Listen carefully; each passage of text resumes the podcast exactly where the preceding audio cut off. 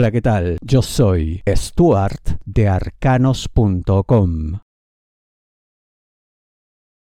Eres tú el centro de todo. ¿De qué te hablo? Cáncer, dinero, negocio, finanzas. El día que te des cuenta de que eres tú el centro de todo, como digo en la intro, todo se comenzará a resolver.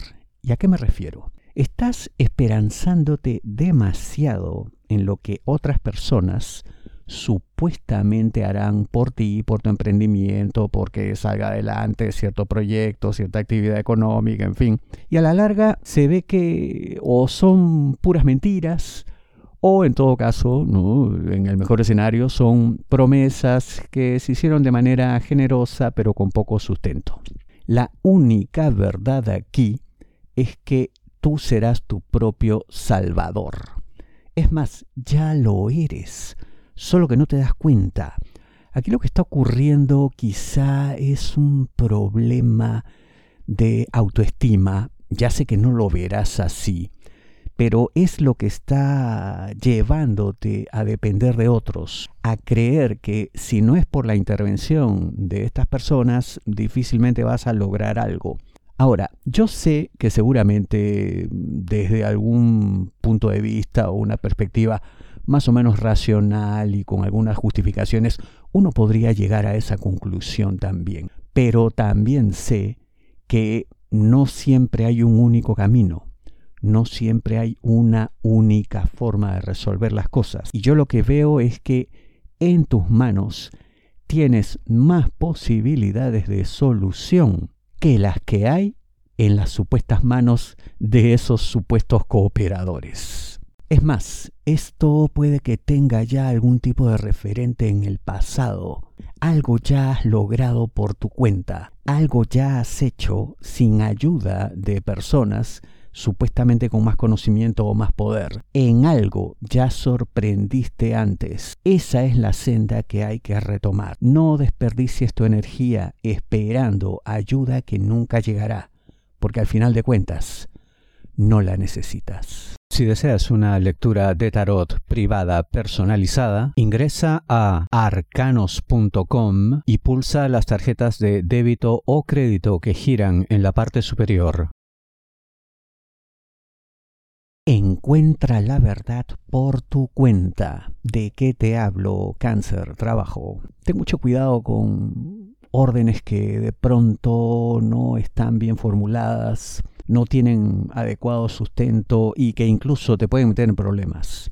Ahora, tú me dirás, pero oye, si mi superior en mi centro de labores me dice, oiga, haga usted esto, yo lo tengo que hacer. Sí y no. Sí, porque claro, debes cumplir aquello que te dicen, por algo te pagan. Y no porque yo lo que veo aquí es que ha habido cierta negligencia de parte de tus superiores. No han averiguado todo lo necesario, no cuentan con todo lo que esto exige y sobre todo no han medido bien las implicancias de ciertas acciones que las hay. Esto puede llevar a algún tipo de problema, no será todo tan fácil, tan sencillo. Entonces, por lo mismo, tienes que averiguar más, indagar por tu cuenta, encontrar esa verdad que no han encontrado por desidia, por no cumplir su labor como debieron, para, primero, que no te metas en problemas y segundo, para que puedas cumplir esto de la mejor manera, con eficiencia, con precisión, con exactitud,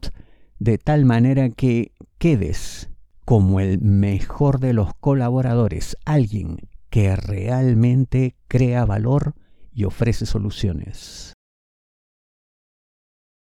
Hay cosas que no se pueden controlar. ¿De qué te hablo? Cáncer, amor, parejas, novios, enamorados, esposos. Y entre la más importante de todas, que no se pueden controlar, están los sentimientos, las emociones. Yo sé que tú quieres lo mejor para tu relación, yo sé que obviamente quieres lo mejor para tu pareja, pero tienes que entender que hay cuestiones que no se pueden imponer. Tú no puedes determinar que tu pareja sienta o deje de sentir tal o cual cosa solamente porque tú lo dices, solamente porque tú lo quieres. O incluso porque según tú has hecho todo lo necesario para que la única conclusión lógica y esperable sea esa la que está en tu mente, pero no en la realidad. Hay que comprender pues que eso seguramente es cierto en un entorno de máquinas, pero no de seres humanos.